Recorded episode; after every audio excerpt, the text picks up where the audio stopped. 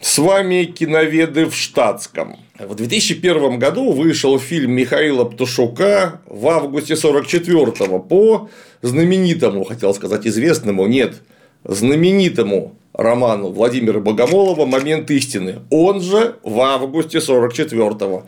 Наверное, лучший роман, лучшая книга о действиях советской контрразведки в годы Великой Отечественной войны. Может быть, есть еще лучше, но я про такое не то что не читал, но даже не слышал. Если вдруг вы знаете что-нибудь лучше, обязательно напишите, мне будет интересно. Хотя, мне кажется, книги лучше наша галактика не выдержит, ее просто порвет от совершенства. Потому что если вдруг кто не читал Владимира Богомолова в августе 44-го, он же «Момент истины», немедленно бросайтесь читать, потому что у вас жизнь проходит зря. Это в самом деле очень-очень-очень, а я крайне редко употребляю три слова «очень» подряд. Крутая вещь. Даже не знаю, с чем сравнить. И вот в 2001 году выходит фильм Михаила Пташука одноименный. И я, признаться, был им не слишком доволен. Выискивал какие-то несоответствия в авторском замысле фильма, авторскому замыслу книги. Они там есть. Выискивал, конечно, тонкие намеки антисоветченки, что странно в фильме, несмотря на то, что 2001 год, этого почти что и незаметно. Он говорил, что вот контрразведка какая-то больно заметная, а должна быть максимально незаметная, что и по здравому рассуждению понятно, и прямо явствует из текста романа. И, в общем, есть там о чем поговорить, в том смысле, что он не совсем так хорош, как хотелось бы. Есть в фильме заметные недостатки, и самый главный его недостаток то, что это односерийный полнометражный фильм, а книга требует совершенно явно большого развернутого сериала. Да и в сериал-то многие вещи я не знаю, как можно вставить. Хронометража, может быть, и хватит. А вот как применить литературные приемы на язык кино, вот это большой вопрос. И это большой вопрос к режиссеру, который должен быть серьезным мастером. Это первое. И второе, когда есть такой блестящий литературный бэкграунд, такой фундамент, ему нужно, хочешь не хочешь, соответствовать. А соответствовать гениальной вещи тяжело, потому что даже если ты не менее гениальный режиссер, сценарист, кинодел, очень может быть твоя гениальность лежит в несколько другой плоскости, чем у Владимира Богомоловского романа. А значит, зрители, которые читали книжку, могут быть недовольны, потому что вот все изгадил. Осилить экранизацию такого рода, ну, тут нужен Стэнли Кубрик, который, может быть, будет очень вольно обращаться с авторским текстом, но только в угоду качеству фильма. Вот у Стэнли Кубрика, наверное, получилось бы. А кто еще такое могет, я даже не знаю. И это, наверное, второй главный недостаток фильма в августе 44-го. Я сказал фразу «был не вполне доволен фильмом», так? Только что. И я сказал слово «сериал», где в сериал-то с его исполинским хронометражом роман может влезть со всеми своими сложнейшими перипетиями. И тут хоба! В 2023 на голубые интернет и прочие экраны выходит сериал «Операция Неман». Ремейк в августе 44-го, повторная попытка экранизации, назовите как хотите. Уж я его ждал, думаю, вот наконец, вот наконец-то в сериале-то нам все покажут, как оно было по-настоящему. И как только он стал доступен, кажется, я его новинки смотрел, да, новинки. Медленно бросился, вкоктился, и вы знаете, после подробного ознакомления с сериалом, все мои претензии к фильму Михаила Пташука пропали. Это очень хорошее кино все, к сожалению, познается в сравнении. И хотелось бы сравнивать с чем-то, что еще лучше спустя годы. А получается так, что оно еще хуже спустя годы. Хотя, казалось бы, совсем другие технические возможности, время для рефлексии конкретный не самый плохой пример, лучше которого можно сделать, опираясь прямо на него же, но нет. Я сначала хотел разобрать этот сериал как положено, кадр за кадром, серия за серией, но не буду. Он меня настолько чудовищно разочаровал своим бессилием в первую очередь, своим художественным бессилием, что на конкретные сценарные, сценарно-драматические, исторические несоответствия, косяки формы военной техники и просто техники. Ну, даже уже не хочется обращать внимание. Я, видите, даже начинаю со спойлеров, собственного вывода, который бы надо было поставить в конец. Ну, так было бы интереснее смотреть разбор, что, а, вдруг хорошо что-нибудь получилось. Нет, хорошо не получилось. Категорически. И тем не менее сейчас состоится интеграция. Как, спрашивается, поддержать в здоровом теле здоровый дух, если целыми днями мотаешься по делам, а на себя времени практически не остается? Помочь в такой ситуации могут полезные витамины и лекарственные растения. Ну а чтобы не бегать по полям в поисках целебных корешков и не таскать с собой сразу 50 банок с порошками и таблетками, люди придумали наотропные комплексы – Например, такие, как этот вот Booster, который помогает справиться с нагрузками современной жизни и держаться бодрячком, особенно в кадре. Ну и для запоминания всякой новой информации тоже бывает полезен, потому как в его составе сразу 10 натуральных компонентов. У комплекса есть как быстрый эффект, который помогает взбодриться с утра, так и накопительный, который проявляется через 3-4 недели приема. Сил начинает хватать на большее количество дел, а усталости при этом становится становится меньше, также нехило прокачивает память и обучаемость, что наверняка оценят работники тяжелого умственного труда. Выгоднее всего приобрести бустер со скидкой 10% по промокоду КЛИМ напрямую у производителя. Там же на сайте можно изучить весь ассортимент и найти для себя еще что-нибудь полезное. Ссылка в описании. Там вот буквально с подбора актеров, заканчивая тем, как они, извините, сюжет книги изгадили. Сюжет, и что важно, замысел. Вот замысел, атмосферу книги они не то что потеряли, они ее потеряли, они еще ее изгваздали своими умелыми руками. Кстати, а кто эту операцию Неман снимал? А снимал это режиссер Сергей Виноградов по сценарию Валентина Спиридонова, Дарьи Коростылевой и Александра Самойлова. Ничего себе, аж три сценариста набросились-то на один роман. Так вот, прекрасные люди, и Сергей Виноградов, и Валентин Спиридонов, и Дарья Коростылева, Александр Самойлов, я не знаю, может быть, это высокопрофессиональные и супер квалифицированные киноделы, но вот тут им удалось практически ничего. Сейчас попытаюсь это в общих чертах описать, доказать, Короче говоря, высказать в данном случае свое мнение, а не твердое знание, потому что на твердое знание я могу бы претендовать, если бы перед вами развернул полную аргументацию, исходя из всего полотна картины. А я, повторюсь, не буду, потому что она очень плохая и очень слабая. Э, я такие разочарования пускать себе в голову не люблю. В чем соль-то? Где главное упущение? А главное упущение в том, что я говорил упоминая Стэнли Кубрика, что если вы не Стэнли Кубрик, ну или не претендуете хотя бы на его э, лавры или тавры, ну так вы не лезьте в гениальные произведения своими не совсем умелыми руками. Товарищ сержант делает подъем с переворотом. Попробуйте повторить хотя бы так же. За вас уже все придумали. Понятно, что в кино-в сериале не получится сто процентов не получится показать некоторые моменты книги. Ну, никак просто. Язык выражения другой. Там буквки и слова в абзацах, страницах и главах. А тут, а тут видеоряд с положенной аудиодорожкой, слова и немного музыки. К сожалению, оно далеко не всегда бьется, просто потому что Владимир Богомолов писал не пьесу, а роман где есть огромные, просто гигантские вставки постоянно идущего внутреннего диалога главных героев, каковы запустить закадровым текстом в кино, ну, это, наверное, самый тупой примитивный прием, который просто нельзя делать. А как передать этот внутренний диалог? Видео рядом, я убей бог не знаю, тут нужен какой-то специалист. Вы этими специалистами совершенно явно не являетесь.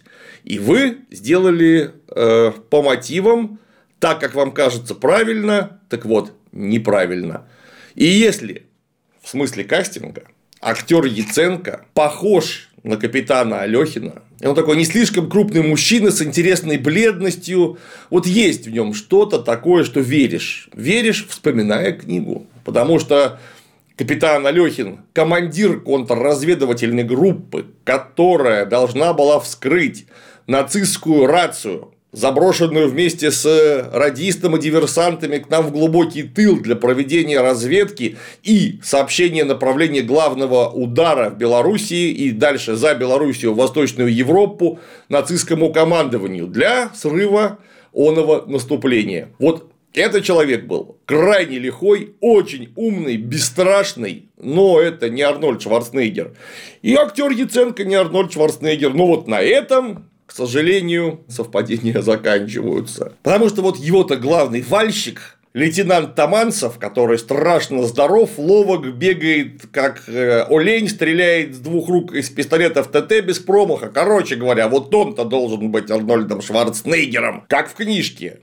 И если в фильме 2001 года его отлично воссоздал Владислав Галкин, то теперь актер Кравченко, он тоже очень здоров и фактурен, но ему много лет. Он прям вот видно, что не лейтенантского совершенно возраста. Хочется спросить, а где он так накосячил, что к 40-45 годикам до сих пор в лейтенантах? А очень важно то, что в книге к моменту э, пикового развития событий выясняется, что лейтенанту Таманцеву исполнилось 25 годиков. И как раз он длинным внутренним диалогом говорит, вот четвертак, пора подводить итоги. Другое поколение, военное поколение, взрослели очень сильно раньше. Это сейчас 25 пацан только что из вуза вышедший. А тогда 25 лет это уже очень взрослый человек. А вот взрослый человек, рассуждая про себя, думает, кое-что добился, но чердак, в смысле голова, бедно обставлен. Надо бы озаботиться, то есть образование получить. То есть это 25-летний, очень по биологическому возрасту молодой человек, чего мы совершенно не видим в новом сериале. Там Таманцев прям Таманцев, Таманцев, ему бы уже в подполковниках минимум ходить-то в таком-то возрасте, учитывая вполне удачную службу с 41 года. Но получилось как получилось. Ну а дальше, а дальше нам полностью похоронили атмосферу. Как я и говорил. Сначала нам показывают тренировку нацистских диверсантов. Как они под видом советских военнослужащих забрасываются учебным образом в советский тыл, проводят там некоторые действие, и вот, собственно, группа выдвигается на задание. Это самое начало сериала. Вы мне заявили этих людей со старта кино, со старта повествования. Дальше нам показывают капитана Алехина, которого выписывают после ранения из госпиталя, он поступает в штаб контрразведки в Лиде. Ну и тут же происходит встреча командования с товарищем Сталиным, Каковому товарищу Сталину сообщают, что заброшено или готовится к заброске изрядное количество разведгрупп нацистов к нам в тыл. И даже показывают личные дела их командиров. Я говорю, а как вы догадались, что это именно эти люди будут возглавлять разведгруппы, которые уже заброшены или готовятся к заброске? Я верю, что на некоторых из них у вас могут быть личные дела, но почему вы думаете, что это именно эти люди?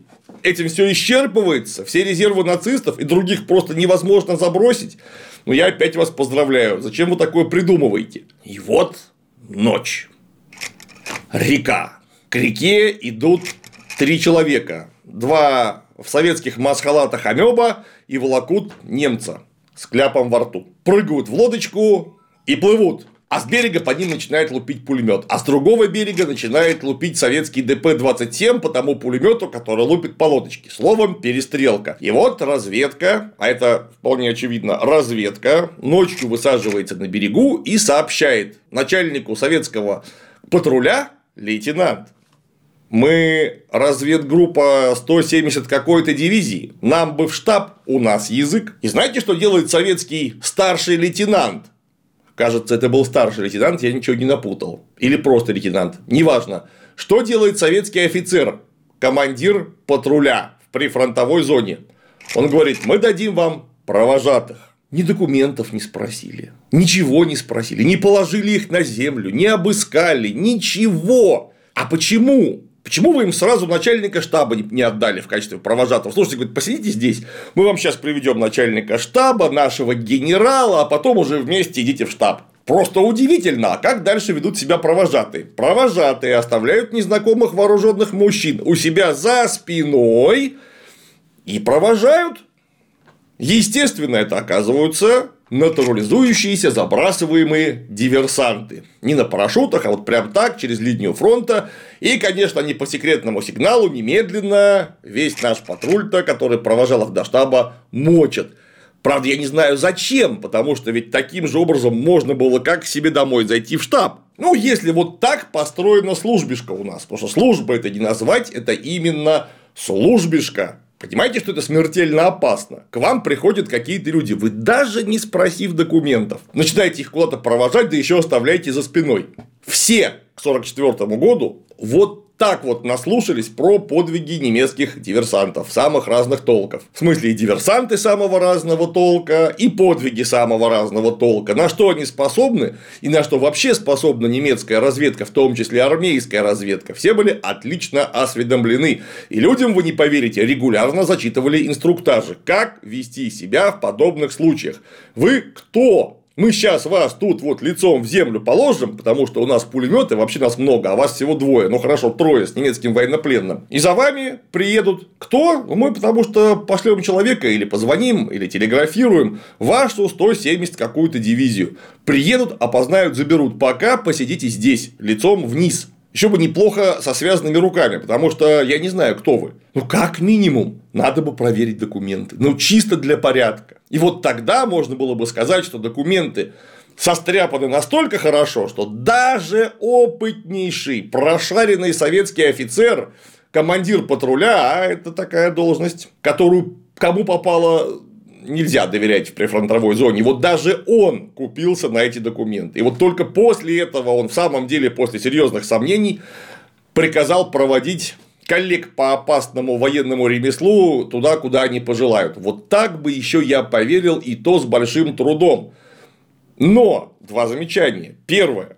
Лида и Барановичи, где происходит все действие в книжке, да и в фильме на это есть прямые намеки. Какие там намеки? Указания прямые. Была освобождена 8 июля как и Барановичи были освобождены 8 июля. Кавалерийской атакой, которая прошла без потерь, буквально сходу заняли эти города. А у нас август. Август 44-го.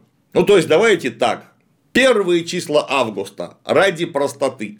К этому времени фронт проходил от э, Лиды и Барановичей километрах в 150. К 29 июля уже к Варшаве начали подходить, уже Вильнюс был освобожден. А Барановичи это глубокий тыл. Какая в монгольскую степь прифронтовая полоса? Какая разведка? Через какую реку? Какого языка, мать вашу, вы собираетесь тащить в районе Лиды? Просто чисто физически, как это у вас в голове-то помещается? Вы на глобус-то попытались бы посмотреть для начала? И там какой-то патруль видит советскую разведку и говорит, пацаны, вы опоздали недели на три, вы там что, бухали что ли с этим военнопленным три недели? Потому что 8 июля, 7 июля, не знаю, 1 июля это в данной местности было бы оправдано, там наступление шло, и мог быть вот этот самый передок, точка соприкосновения, линия фронта, через которую нужно было бы теоретически возвращаться советской разведке вместе с языком. А когда у вас фронт уже в 150 верстах, и вы плывете через реку, и по вам лупят немецкие МГ-42, это как это у вас вообще работает? Ну, то есть, вы совсем-совсем не знаете, что такое операция Багратион и как она проходила, а ведь вообще-то все повествование насмерть завязано на этой самой операции. Нет, не знаете, вы карту не пытались посмотреть, вы какой-нибудь букварь не пытались почитать, вы просто ничего не знаете. Или, может быть, вы знаете, но вам плевать, и вы думаете, что people схавает. Нет, не схавает. А если вдруг кто-то не обратит на это внимание, будьте уверены, найдутся люди, которые им помогут. Это, кстати, в том числе буду я. Я вот прямо сейчас помогаю и говорю, не хавайте эту дрянь, потому что она невкусная. А вы знаете, почему еще она невкусная? А потому что в книжке и в фильме 2001 года есть самое главное, вот та атмосфера, в которой происходили разыскные мероприятия группы капитана Алехина и вообще все эти контрразведывательные мероприятия, связанные с обеспечением советского наступления. А в чем была эта атмосфера? И почему она хорошо передана в книге-фильме? А ровно потому, что вот вас три человека, и вам нарезана задача. А какая задача? найти иголку в стоге сена по сравнению с этой задачей штука довольно простая и даже тривиальная, особенно если у вас есть магнитик. Вы найдете за полдня иголку в стоге сена. Это сделать можно. А у вас вот прямо тут, вот на этой данной доброй местности двигаются миллионы, сотни тысяч и миллионы человек военнослужащих. Население вот всей этой нашей освобожденной Беларуси уж за 10 миллионов точно. Среди которых есть пособники, просто невосторженного образа мысли люди, которые советскую армию не шибко любят. Есть те, которые наоборот ее очень сильно любят. И вы понимаете, что ни на ком не написано, кто они такие. И вы должны среди, ну, давайте так, миллионной группировки Первого Белорусского фронта и 10 миллионов местного населения, понятно, все это отмасштабировано в зону вашей ответственности, то есть несколько меньше, но тем не менее все равно очень много. Найти трех, может быть, четырех нацистских агентов, которые на 99,9% просто завербованы из местного населения, из советских военнослужащих, или если это немцы, они подготовлены так, что ты их никогда ни по говору, ни по повадкам, ни по манере не отличишь от нормального советского человека. Иди ищи. А кого? а бог его знает кого. В этом вся книжка. Чудовищное напряжение, которое растет буквально с самой первой страницы и доходит до самого конца, до кульминации, она же финал, потому что вы не знаете, кто это. Поэтому и книга-то называется «Момент истины». Вот тот самый специфический контрразведывательный термин, когда вот оно понятно, они, причем не просто понятно они, а вы еще и берете их в таких условиях, что называется, на горячем, что не отвертеться невозможно, и, скорее всего, придется пойти на контакт и перевербоваться. Отсюда происходят широчайшие возможности по радиоигре Функельшпиль. То есть, нужно взять так, чтобы немцы не узнали, что рация перехвачена, что группа взята, и получать от них дозированную дезинформацию так, чтобы в строго нужном месте противника ввести в заблуждение в нужном месте и в нужное время. Вот весь смысл. И вот в чем соль книжки, вот в чем нерв ее и в чем напряжение. Потому что мы не знаем, кто это. Только последняя глава, когда капитан Алехин сидит на коленях, развязывая вещь мешок, а над ним стоят на 99% три убийцы, и он специально подставляет им затылок. И в это время он качает информацию в голове. Мищенко, Мищенко, нет, Мищенко это фигура, ужас противокозелком, нос средний, южно-русский говор, Мищенко, вот это, вот этот момент, ради чего все было написано, ради чего там эти люди потели, страдали, умирали, убивали. Вот Кульминация и катарсис буквально мощнейший. Я уж раз пять, наверное, книжку перечитывал. Я каждый раз сижу на стуле, подпрыгиваю. В фильме это было послабее сделано, повторюсь, потому что не смогли э, не ввести грамотно внутреннего диалога героев, э, ни как-то показать их э, средствами визуального выражения. Но все равно, когда актер Миронов говорит это, значит, это мы офицеры контрразведки. Надо это, значит, и по стойке смирно поставлю. Закон это, значит, э, порядка требует. Было очень неплохо. Смотреть было интересно, и оно было похоже на авторский замысел. Уж как его смогли воплотить. А тут, да нам с первых кадров говорят, Мищенко – это он. Вот, а это его подручный, это радист. Вы думаете, мне интересно после этого следить за вашими офигительными разыскными мероприятиями, которые еще и показаны так, что вообще не дай боженька. Вот просто настолько офигительно показана оперативная работа. Окей, это ваше полотно. Вы заявили нам антагонистов с самого начала. Ну так значит, дальше вам придется работать так с материалом, чтобы мы только ахали каждый кадр. Ох, что немцы-то отчебучивают, а ох, наши-то как выступают. О, -о, -о, -о он там немцы приходят, точнее, не немцы, извините, пожалуйста, а немецкие диверсанты-пособники. Мищенко же явно совершенно не немец. Приходит к связному парикмахеру, каковой парикмахер оказывается уж давно перевербованным нашим советским агентом, который тут же вламывает разведгруппу немцев, и у парикмахера в указанное время должна ждать засада. Засадили так, боже мой. Идиотский сериал «Ликвидация», максимально идиотский в плане показа оперативной работы. Так это же гениальное полотно, как выяснилось. Потому что да, там, конечно, наша советская милиция в 1946 году в Одессе как-то очень сильно косячит, но тут это даже не косяк. Это засада, организованная, наверное, даже не школьниками. Наверное, в детском саду так можно было отчебучивать. Потому что вообще ничего не перекрыто. Уезжай куда хочешь. Никаких у тебя вторых, третьих колец оцепления. Ни черта нету. Ну, вот взяли, потеряли одного офицера, и, и, и все, и диверсанты утекли. Потом там еще есть агентша, агентка, агентесса, которая притворяется модисткой. Эта модистка ходит в штаб.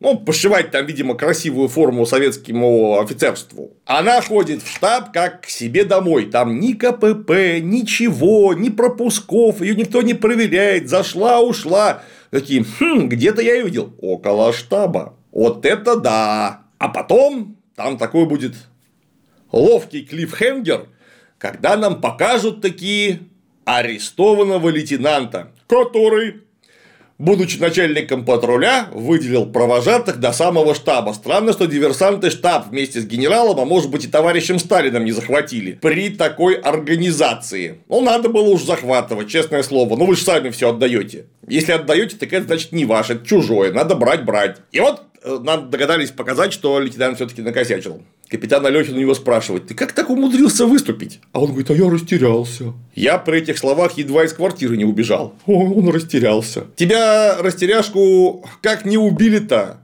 Через полчаса после появления на фронте с такой организацией психики. Как тебя пустили командовать патрулем? Это ж не 41 год при абсолютно чудовищном кадровом голоде. Это 44 год. Это победоносное наступление, война, слава богу, к концу катится. Уж, наверное, послали бы командовать патрулем неполного дебила, который растерялся. То есть ему даже на собственную жизнь плевать. Вот он настолько растерялся. И капитан Алехин говорит: а не наказывайте его, отпустите, поставьте служить. Он немца зубами грызть будет теперь, чтобы исправить собственную ошибочку. Так сказать, искупить деятельно. И вот ближе к концу фильма начинается погоня за Мищенко и его подручными. Да-да, именно погоня. Какой момент истины? Да вы о чем? Тут же у нас операция Неман. Сериал другого класса. Блестящая художественная работа. Прыжки по поездам, стрельба по льба. И вдруг начинается схватка Мищенки и капитана Алехина. Они прямо на берегу реки страшно бьются и, наконец, падают с мостков в реку, начинают сражаться в реке. И на какой-то момент Мищенко принимается одолевать дохлого актера Яценку.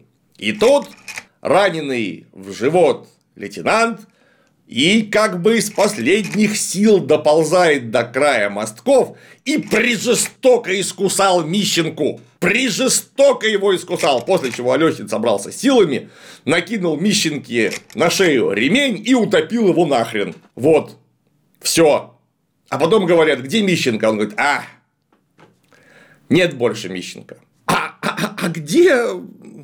Я в растерянности. Где все? Это что, работа контрразведки, какая показана в романе Богомолова, высочайших профессионалов, которые до последнего уговаривают ставку не начинать войсковую операцию, потому что войсковая операция дает только трупы, а нам нужен момент истины. Вот где там этот момент истины? То, что они просто перестреляли всех, а где функельшпиль, радиоигра, где вообще хоть какая-то, блин, игра? Вы Зачем устроили эту дикую петрушку с пальбой, беготней и, и так далее? К чему это? Кто будет немцев обманывать? И где это напряжение до последнего? Потому что, может быть, это честные советские офицеры, военнослужащие. А вы их мало того, что обидите вот такой своей проверкой, так вы можете еще и перестрелять людей совершенно непричастных. И что хуже того, в это время настоящие нацистские разведчики будут заниматься своими задачами и докладывать в центр при помощи рации, расположение советских войск, точки концентрации, типы техники, направление перспективного удара. Все, что нужно, а вы в это время просто тянете пустышку. И вот это по-настоящему страшно, потому что от этого зависят десятки, а может быть сотни тысяч жизней. И вот эти десятки и сотни тысяч жизней у вас на кончиках пальцев. У вас между нейронами в синапсах. Вы сейчас должны это дело просто решить. И вот оно решается. Оно решается так и никак по-другому, потому что весь профессионализм, весь опыт направлен на то, чтобы вот в ту самую точку, в ту самую секунду выйти и взять разведгруппу. Хотя бы одного, самое главное, радиста, при помощи которого можно будет обманывать и дезинформировать врага. Вместо этого это беготня, пальба, Мищенку грохнули, всех грохнули. Ох. Знаете, я сначала думал, что это будет ремейк фильма Михаила Птушука, а это оказался не ремейк, это оказался говномейк. Потому что переиначено все настолько, что остается только руками разводить. А зачем вы это вообще все переиначили, когда за вас уже хорошо придумали? И вы могли, имели все шансы, исходя из бюджета и хронометража, и очень неплохих приглашенных актеров, хотя и, на мой взгляд, местами серьезнейший мискасинг имел место, но это на мой взгляд, вы могли сделать лучше, чем фильм 2001 года. Потому что у вас времени больше, ну и технические возможности теперь серьезнейшим образом изменились. Вот вставить все, что было в книжке, и что не смогло в силу ограниченности времени попасть в полнометражный старый фильм, которому уж 22 года, оказывается. Оказалось, вчера я его смотрел первый раз, черт возьми. Имели шансы, но вы эти шансы просто профукали угробив на долгие годы очередное блестящее советское произведение Потому что уже же есть фильм «Операция Неман», никто ж не даст денег, чтобы снимать третий раз в августе 44-го. Лучше, хуже, неважно. Короче говоря, тема закрыта. Закрыта как? Вот такой коричневой пробкой, если вы, конечно, понимаете, о чем я. Стыдно, дорогие друзья. Если вы беретесь за уникальный материал, имейте совесть сказать, я не потяну, не надо, я этого делать не буду. Или если ты считаешь, что будешь, изволь постараться. А стараться-то это очень просто. Совет-совет. Бери и делай так, как в исходном, апробированном, принятом на ура и ставшем настоящей классикой романе, который начал публиковаться еще в 1974 году. Да, жалко. Разочаровашки. Беда. Не знаю, что и сказать больше. По-моему, все, что хотел сказать, сказал не смотреть ни в коем случае, потому что это натурально рвотный порошок. Ну а если посмотрели, то что добро пожаловать в клуб пострадавших. На сегодня все. С вами были очень разочарованные киноведы в штатском.